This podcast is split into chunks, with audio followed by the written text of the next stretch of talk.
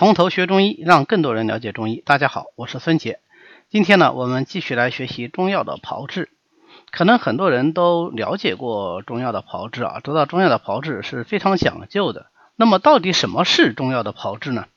所谓炮制啊，就是指药物在应用之前，或者是制成各种剂型之前，做成膏啊、丹啊、丸啊、散啊之前，它必要的一个加工过程。既包括对原材料进行一般的这种修制啊、整理啊，也包括对一部分特殊料材进行的特殊的处理。那么炮制呢，呃，是中药使用过程中必不可少的一个重要步骤。但是为什么我们中药要进行炮制呢？炮制的主要目的啊有四个。第一个目的呢，就是消除或者是降低药物的毒性、烈性。或者是各种副作用，这个应该说是炮制非常重要的一个目的。而且我们非常熟悉的一些药物，像附子，还有川乌、草乌，它的这个炮制过程中，主要的目的就是要去除毒性。那你像川乌、草乌，我们知道它有毒啊，乌头碱，那么就需要用姜啊，呃这些东西跟它一起来进行炮制，因为生姜可以解这个乌头或者说附子的毒。像巴豆啊、续水子，它的毒主要是在油里面，所以巴豆、续水子就要去油。长山呢要用酒炒，因为长山呢，呃，在过去它是化痰解疟啊，治疗疟疾的一个非常常见的药物。但是它有个副作用啊，它吃了以后容易让人呕吐。那用酒炒了以后呢，长山这个引起呕吐的副作用就会少很多。第二个呢？就是改变药物的性能，这一点可以说我们中药炮制啊是玩到了出神入化的地步啊。就是通过不同方法的炮制，同一个药它可以展现出很多种不同的药性出来，甚至于我们在有一些古方里面，它一味药要分成四份，分别用四种不同的方法来进行炮制，目的什么呢？让它展现出四种不同的药性，当然又是同中有异，最后发挥出一个最佳的疗效出来。那比较典型的像。地黄，生地黄本来是清热凉血生津的，但是把它经过炮制、九蒸九晒以后啊，制成熟地黄，它就转而为温性的了。它由寒性转成温性，这样的话，它就填补精血的作用特别的好了。再比方说生姜，那生姜呢，我们呃可以说每一个家庭的厨房里都有生姜，生着用就叫生姜，生姜煨熟了那就叫做煨姜，它温中的力量。会更强一些。把老姜放干啊，阴干，那就是干姜。所以你看，一个生姜的话，还有生姜、有微姜、有干姜，还有炮姜啊。嗯，拿泥封起来进行烧，这炮姜。所以，呃，通过不同的炮制方法，药物的性能它也发生了变化。啊，再比方说，呃，何首乌，何首乌生用的话，它是解毒通便的，但是它制熟了以后呢，就专补肝肾，是补肝肾的。重要药物。那前一段时间大家知道这个讲中药的这个毒副作用，讲何首乌的这个肝毒性啊，闹得沸沸扬扬。实际上，呃，自从这件事情出了以后，我也不太用何首乌了啊，就不太用炙首乌了。为什么呢？嗯，因为确确实实它有肝毒性。那这个是何首乌的错吗？其实不是，是因为我们现在的炮制没有按照要求来进行啊。生首乌要跟黑豆一起同蒸。蒸完以后把黑豆去掉，然后再把手乌晒干，晒干以后再放同样量的啊，跟它等量的黑大豆在一起蒸，蒸完以后再把黑大豆去掉，再晒干，如是者九，叫做九蒸九晒，这样做出来的何首乌才叫做真正的炙手乌啊！但是现在很明显，所有的影片加工者都没有这么做。啊，这是导致何首乌有肝毒性的一个非常重要的原因。那至于为什么这些影片加工者不这么做，呃，内情是非常多的啊，既与经济利益有关系啊，但是你不能认为天下所有的这个影片商都是呃没有良心的，呃唯利是图的。那么也还有其他一些呃因素，所以呃我们生活在这个时代也是。非常的无奈，那怎么办呢？只能说我们暂时不用。相信，呃，在某些年份以后，我们也不知道什么时候啊，那么大家可能会重新再把这个正规的炮制捡起来，那我们又可以放心的使用这个何首乌了啊。所以前一段时间有一个新闻，说是发现了这个何首乌肝毒性的这个基因特性啊，就是有些人携带某个基因，他就会更容易中何首乌的毒啊，更容易受到肝损伤。这实际上真的是把一个简单的问题搞复杂，因为你只要把它做熟就可以了啊。问题是没有。OK，第三个炮制的目的呢是便于制剂和储藏。你比方说矿物药啊，把它弄碎啊，以方便我们这个煎煮，也方便我们储藏。那么打碎。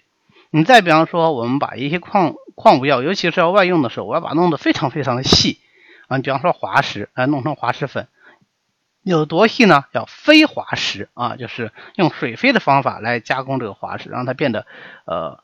非常非常的细，这个颗粒细到说啊，可以直接外敷伤口啊，那么细。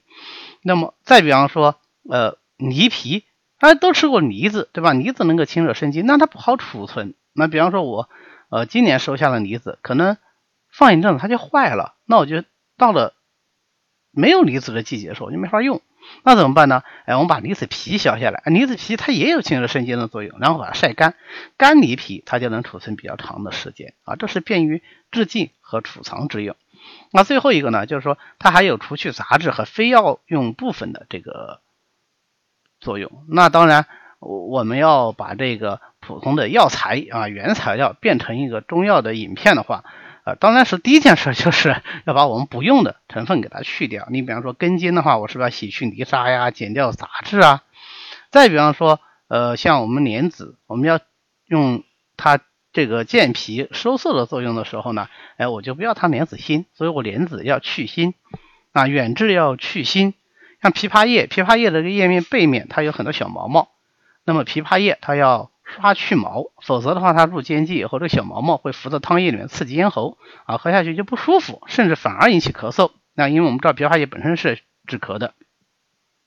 再比方肉苁蓉啊，它很咸啊，表面上甚至会看到有一层沉积的这个盐的颗粒，那我们就需要把它漂洗干净，把这个盐味啊、鲜味给它去掉，否则的话，直接入煎剂，那个味道会非常非常糟糕啊。曾经有一次我开这个。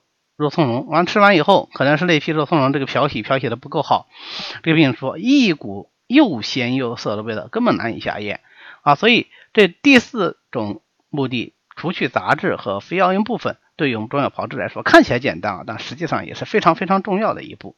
那具体来说，我们炮制有哪些方法呢？啊，炮制从大的方面来说分五种，就是修制、水制、火制、水火共治和其他制法。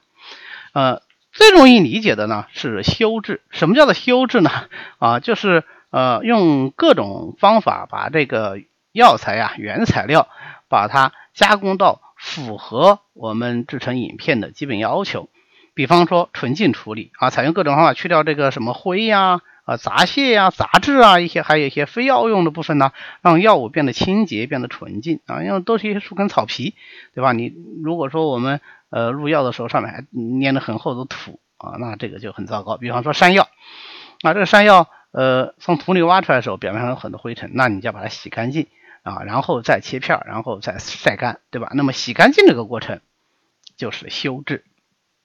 那，比方说，呃，肉桂它的皮，对吧？我们从上刮下。收下来以后啊，这个皮要把它这个粗皮给它刮刮掉啊。后部也是这样，要刮去后部啊肉桂的粗皮啊。再比方说我们前面讲的枇杷叶，还有石韦叶啊，它背后都有小绒毛，你要给它刷掉啊，等等等等。第二个呢就是粉碎处理啊，各种矿物药、龙骨啊、牡蛎啊，我们要捣碎，捣碎以后它表面积变得更大，这样子的话更容易煎煮，它煎煮效率更高。那还有一些药呢，非常的贵重啊，你直接入煎剂啊就。划不来，嗯，药效会损失，或者干脆有些药根本就不入煎剂，那我要把它弄成粉。你比方说川贝啊，川贝要研粉，以方便我们吞服。嗯，再比方说啊，羚羊角、犀角啊，当然现在犀角的话是属于保护动物啊，就犀牛是保护动物，就不让再用了。羚羊角还可以再用。那么我们要把它棒成薄片儿，或者搓成粉末，这样子呢，呃，能够更节约药性。甚至于古人他会直接用水磨啊，就是。呃，把这个犀角拿过来，再磨，在一个磨刀石上磨磨磨磨磨啊，加上水，最后把这个磨下来的水来入药啊，这都是非常节约药材的一个方法，当然也是一个简单的加工过程。还有切制处理啊，就是我们呃现在药店里看到那个中药啊，它都是影片，影片都是切好的啊，用切呀、炸呀，反正各种方法啊，铡刀是吧？把这个药物切成一定的规格，这样的话我们会比较方便煎取、储存和称量。应该说，影片的出现对于中药的发展是非常重要的一个里程碑，因为有了影片以后啊，我们药物更容易煎煮，而且更容易运输和保存。要知道，呃。在过去很长一个时间里面，其实我们都没有这种切制处理的方法的啊，所以你看《伤寒论》都是上药多少多少味啊，上药四味，服足啊，服足什么意思呢？啊，嘴巴嚼，把它嚼烂啊，服足。那当然是相对比较落后，也不够标准化，也不方便这个储存的一个方法，对吧？嚼完以后嚼多了，那剩下的怎么办呢？再晒干吗？呃，总归是有一点困难的。那么切呢，它也有讲究啊，不同的药它切法不一样。你比方说天麻呀、槟榔啊，它要切薄片。啊，我们过去说天麻要薄，有多薄？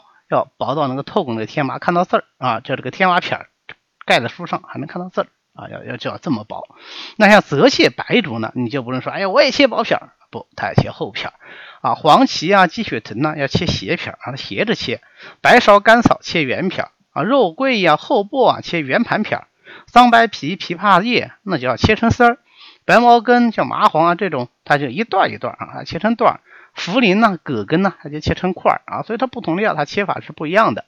而这个其实很容易理解，就是我们如果下过厨房就知道，在厨房里我们切肉，对吧？猪肉、牛肉、羊肉，它这个不同的肉它切法也不一样，对吧？你这个猪肉要断纹切，羊肉要顺纹切啊，还有要斜纹切，对吧？那这个我相信做厨师的朋友肯定是比我要更了解一些啊，都是修制。修制之外呢，还有水质。所谓水质，就是用水或者是其他的液体辅料啊，酒啊、醋啊什么的啊，啊这些液体辅料来处理药材的方法。那么水质的目的呢，呃，它能够清洁药物、软化药物，同时因为我们这个辅料它本身它有药性啊，所以它有调整药性的这个作用。呃，水质的方法就非常多了，什么淋啊、洗呀、泡啊、漂啊、浸啊、润啊等等等等啊。我们呢就简单介绍三种啊，就是润。漂和水沸，什么叫做润呢？润就是用清水或者是其他的液体辅料，慢慢的啊让它进入药物，在不损失或者少损失药物效果的这个前提下，使药材软化，以方便我们下一步切制饮片儿。呃，那润呢又有好多种啊，你比方说金芥淋润啊，还泡润槟榔，酒洗润当归，姜汁儿浸润厚朴，服润天麻，盖润麻黄等等等等啊，那。呃，我们举个例子啊，比方说最后一个吧，盖润麻黄啊，盖润麻黄呢是先把这个酒啊，是用酒来盖润麻黄啊，用这个酒先均匀的喷在这个大黄上啊，盖润大黄，把这个酒黄酒啊均匀的喷在这个大黄上面，然后微微的焖一会儿，让这个黄酒啊渗到这个酒大黄里面去，然后再上锅文火炒，炒完以后再切片啊，这个叫做盖伦大黄。那么第二个水质方法呢是漂，漂这个就跟我们平时漂洗衣服那个漂其实意思是一样的啊。你想你要漂洗衣服是不是要需要很多很多水啊？甚至于我们现在如果不节约水啊，有些浪费水的习惯，就水龙头一直开着，然后就在那搓衣服搓衣服啊，最后这个衣服上的肥皂泡啊啊洗衣粉呐就会被漂得很干净。那么这个药物炮制的漂呢，其实也是这样的啊，它是把药物放在宽水啊，就是大量的水，那比这个药材多得多的水啊，叫宽水啊，非常宽泛，或者干脆就是长流水里面浸渍一段时间。像古人写这个炮制，有时候干脆就是放在溪中啊、河中啊，那就是啊天然的长流水啊，在这里面浸渍一段时间以后呢，呃就能够。去掉一些什么腥味啦、盐分呐，甚至毒性成分啊，这种方法就叫做漂。你比如说，呃，昆布、海藻啊、盐附子，你要把盐分漂掉；还有紫河车啊，就是胎盘啊，很腥气的，那么我们要用水反复漂、反复漂啊，漂洗，把它这个腥味给它去掉啊。这个法子呢，就叫做漂法。其实，呃，药食同源也不仅仅体就。光体现在说药物和食物的这个材质上面，也体现在加工方法上。你看这个漂法是不是在我们呃厨房里经常用啊？尤其是我们做一些干货啊啊海鲜，对吧？也也经常会用这个漂法。一方面当时要把它泡发起来，但是另外一方面呢，也是反复的换水，把里面一些我们不要的，比方说尤其是这种咸味儿啊，还有这个像酸菜太酸了，好吧，这个酸味儿少掉一点，对吧？这个其实跟我们中药炮制里的漂法是一样一样的。但是我们平时不太会用到的一个方法是什么？水飞法啊，这个是确实就是在制药的时候才可能会用得到。什么叫水飞呢？啊，这是老祖宗非常聪明的一个方法啊，它是借助药物在水中的这个沉降性质不一样。它能够分取药材的极细粉末啊，非常非常细的粉末啊，这种方法就可以达到到。因为我们过去的话没有现在这么精良的粉碎手段，对吧？那它是怎么做呢？它把这些不溶于水，溶于水你不能水飞，水飞的话呢，后盐啊，你去水飞都都都飞成盐水了，对吧？你就拿不到我们想要的东西，啊，必须是不溶于水的。你比方说化石啊，将这不溶于水的药材粉碎以后啊，呃。当然不可能粉得很碎，如果粉得很碎，我不用再继续做了，对吧？然后放在研磨啊，什么碾槽里面，再加上水，一起研，一起研，一起研。如果是现在这种呃大规模的加工的话，就用球磨机进行研磨啊。呃，当然前提前提条件是有很多很多水，一边研磨一边搅拌，这样的话，它比较粗的那个颗粒它重，它就沉下去了。那些细粉粉呢，就跟水均匀的混在一起，形成那个混悬液啊，它在上面。那么我们把这个上面的这个。细粉形成的混悬液倒出来，粗颗粒再研再飞啊，这叫做水飞。那么我们把倒出来的这个混悬液啊沉淀，哎，那剩下的不都是我们已经研好的很细很细的颗粒吗？哎，把它分出来，干燥以后就形成了极细的粉末。那采取水飞法呢？一个当然我们可以做很细很细的水粉末啊，就是比我们当时的那个工艺手段一般能够达到的程度要细得多。第二个呢，它能够减少损失。而有些药材很贵重，你看什么呃朱砂呀，呃华华石还好啊，呃雄黄啊，呃炉甘石啊，那那么我能够通过这种方法，它都在水里面，这些研碎的飞尘粉尘，它也都混合在水里面了，就不会飘的到都到处都是，这样就减少了损失啊，所以这是个非常好的方法啊，包括珍珠啊，我们有水飞珍珠，对吧？好，那么水制之外呢，还有火制。火制的话，我们最常见的其实就是四种方法：炒、制、断、煨。啊，炒的话就是跟我们炒菜是一样的啊。那么炒黄、炒焦、炒炭啊，我们根据呃炒的这个不同的程度啊，当然一般就炒黄，再炒狠一点炒焦，再炒狠点就炒成炭啊。炒到不同的程度，那么对药物性质的影响是不一样的啊。比方说炒黄芩、焦山栀、侧柏炭。对吧？那么生黄芩清热力量要强一些，炒黄芩的话就没有那么苦寒了啊，但是它清热力量仍然在啊。焦山栀，山栀生用的话是非常容易致人呕吐的，但是焦山栀呢，啊，清热力量虽然要损失一点点，但是它这种啊引人呕吐、催吐的力量基本上就没有了。侧柏炭一般炒炭以后啊，呃，它会多一个功用出来，是什么呢？止血。啊，所以侧柏炭本身侧柏叶就是清热凉血止血的，那再炒成炭以后就加强它的这个止血作用。那除了说我们就这么干炒啊，呃，注意啊，我们炒菜是放油啊，但是我们呃做这个中药的炮制是不放油的，就就是这么炒啊，呃，也可以加各种辅料炒。你比方说像白术，白术最常见的土炒白术，为什么土炒呢？因为白术要健脾嘛，对吧？脾就是土，所以土炒白术能够健。增强白术的健脾的作用，还可以用麦麸炒啊，麸炒白术啊，目的也是一样的，也是为了健脾啊。因为麦麸本身就是呃稻谷的这个外壳，那稻谷本身是养脾胃的，所以用稻谷的外壳再来炒白术，一方面能缓气药性，另外一方面呢也能增强它健脾益气的作用啊。再比方说这个同样还是麸子啊，麦麸或者是。稻壳我们可以用它来炒炙壳啊，炒炙壳也是啊，缓其这个燥性，同时呢也增强它缓中之力。或者是像斑毛，斑毛是有毒的，那我治它的这个毒性，毒性低一点怎么办呢？哎，米炒斑毛啊，用米。和斑毛一起炒，那炒完以后，米炒成焦黄颜色，斑毛就炒好了。炒好以后把米去掉啊，就把斑毛挑出来。那有的时候加辅料炒呢，还能够改变它的药性啊，不光是我们前面这讲的都是缓和药性或者增强某方面药性，对吧？有时候可以改变它的药性。你比方说天台乌药散里面，它川链子和巴豆放在一起炒，因为天台乌药散它是治疗寒性疾病的，所以我们需要说用的药物就不要那么凉，或者干脆就是温性。然后它几乎所有的药物都是温性，但是川链子是大寒的。但我们又需要川链子疏肝的作用，怎么办呢？把它放的跟巴豆一起炒，巴豆是大辛大热的，炒完以后巴豆去掉，就保留川链子。哎，这个时候川链子既不寒又保留了它的这个温性，甚至于因为巴豆的辛热，还使它这个辛温之性呐，啊温通之性更强啊，疏肝的力量更好啊。这是加各种辅料炒，嗯，有的时候加一些特定的辅料呢，我们给它一个特有的名字，比方说跟沙或者是滑石、海河粉一起炒，这个方法叫做烫。一般来说，比方说沙炒穿山甲，或者是海河粉炒阿胶啊，海河粉炒阿胶以后呢，那这个阿胶呢就。我们要不就不直接叫阿胶，就叫阿胶珠啊，因为它炒完以后一个圆圆的啊，一个小珠子啊，所以叫做阿胶珠。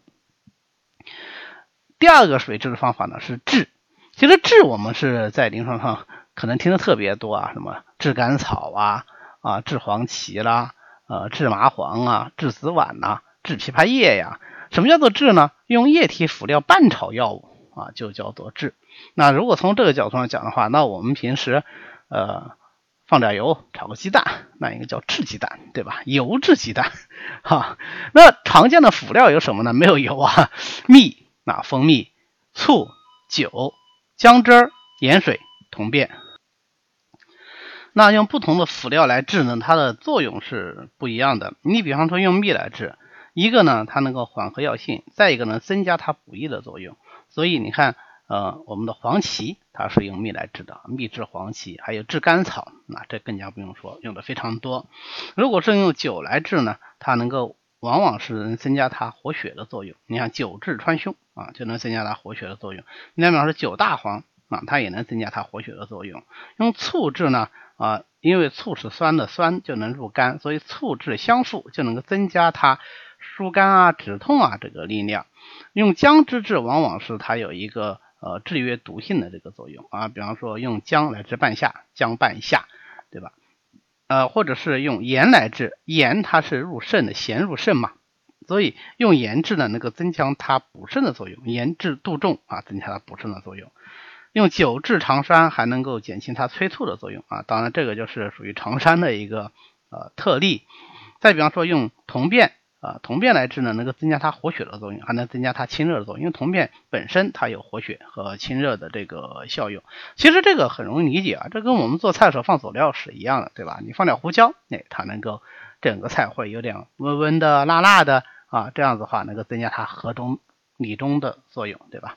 啊，其实你看道理上都是相通的。所以我经常讲，一个好厨师一定能当一个好中医，或者说一个好中医一定应该是个好厨师。好，我们再来看断法。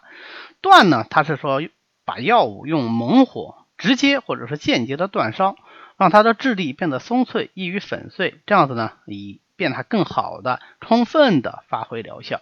断有两种方法，一种是直接断啊，你比方说一些矿物啊，或者是贝壳类的药物啊，就直接放到火上烤，烤到红透啊。紫石英呐、海河壳啊，都是用这种断法。还有一种呢是间接断，就是把药物放到一个比较耐火啊，比方说这个干锅啊之类的这个容器里面，陶罐啊放进去以后呢，密闭起来，然后在外面进行煅烧，一直断到容器底部的红透啊，达到比较高的温度，嗯为止。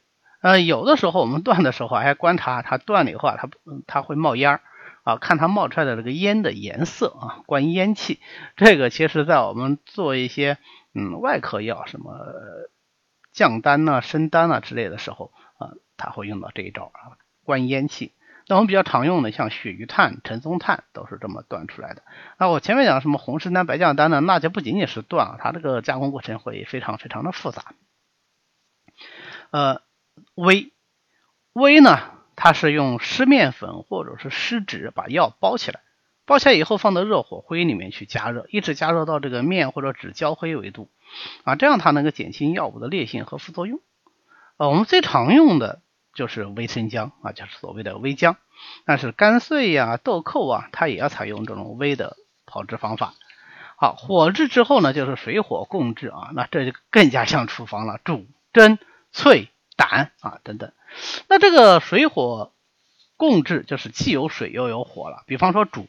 煮就是用清水啊，最常见的液体当然是水，或者是其他的液体辅料和药物一起加热的这种方法，就叫做煮。那我们跟我们平时煮鱼、煮虾、煮肉差不多啊。你看，用醋来煮远花，或者用酒来煮黄芩啊，这种制法。那煮完以后再把它晒干。那蒸呢，是利用水蒸气或者隔水加热的这个方法来处理药物，比方说九针大黄啊，或者是这个九针九赛的炙手乌，九针九赛的炙地黄啊，就是熟地黄啊，这个都是用的是针法，它既有水又有火。那实际上呢，我们在针的时候啊，还有的时候不光是拿这个药物，还加别的辅料拌在一起针啊。你前面我们讲过炙手乌，它就是需要用黑大豆拌在一起针。嗯，还有脆，淬就是我们经常看那个电影里面那个铁匠打铁，那铁烧得很红，然后放到旁边的凉水里擦，这叫做淬。但是中药的淬不见得一定都只是放到水里面啊，它是说把药物断红以后啊，迅速的放到水或者是其他的液体辅料里面让它酥脆。比方说淬，用醋来淬自然酮，那那就是放到醋里面呲啦一下，对吧？还有这个呃淬鳖甲。还有淬炉甘石，像炉甘石淬的话，它用黄连汁来淬啊，它也不用普通的水来淬啊，这个非常讲究。最后一种方法呢是胆，就是一个三点水一个丹啊，呃，这个字呢我打不出来。那这个方法什么意思？有点像我们那个北方做凉拌菜啊，就是焯一下啊，就是呃把这个水烧热以后，把这个野菜放到水里面啊，迅速的过一下就捞起来啊，就焯一下。那么呃胆呢？呃，跟它非常像，它是把药物快速的放到沸水里面，短暂的疗一下，立即取出的方法。呃，两个目的，第一个呢是方便储存啊，你比方说胆马齿苋、胆天门冬，打完以后再把它晒干啊，方便储存。第二个呢就去皮，你像杏仁啊、桃仁啊，我们把它的皮要去掉，怎么去呢？哎，掸一下，这个皮就比较好去了。啊，这是胆法。啊，除了上面讲的修治、水治、火治、水火共治以外，还有其他的一些特殊的这个药材炮制方法啊，它不太好分类啊。比方说发芽法啊，麦芽、谷芽啊，有人说那我们平时吃豆芽算不算？那当然也是一种芽啊，但是我们豆芽因为入药比较少啊，豆芽当时。呃，你把它当做一个食物，它有自己的特性，它有生发之性，对吧？嗯，或者是发酵，你比方说豆豉，还有各种曲、神曲、剑曲、沉香曲啊，采用发酵的方法，还有制霜啊，比方说西瓜霜啊，呃，西瓜霜其实就是西瓜和芒硝放在一起制出来的啊。说起来制法是非常简单啊，但是我按照书上做过很多次，也没有做成功啊，所以有很多东西看起来简单，呃，自己亲自去尝试呢。嗯，就不是那么回事儿中药的炮制讲一讲很简单啊，炒黄芪把它炒黄啊就可以。但实际上你去炒这个火候的把握啊，这个火多大，炒多长时间，炒到什么时候为止啊，都是非常需要技巧和经验的，是需要通过反复的训练和学习的。好，所以一个药材炮制的好不好，呃。对于我们这个炮制的工人，或者说炮制的工厂来说，其实是有着非常高的要求。那么今天关于中药的炮制呢，我们就讲到这里。大家也可以直接扫描下方这个 PPT 的二维码啊，跟我联系，这是我们的工作二维码啊。你当然也可以直接通过搜索我这个微信名啊，百密斋中医讲堂的拼音首字母啊，B M Z Z Y J T 啊，来加微信都可以。好，谢谢大家。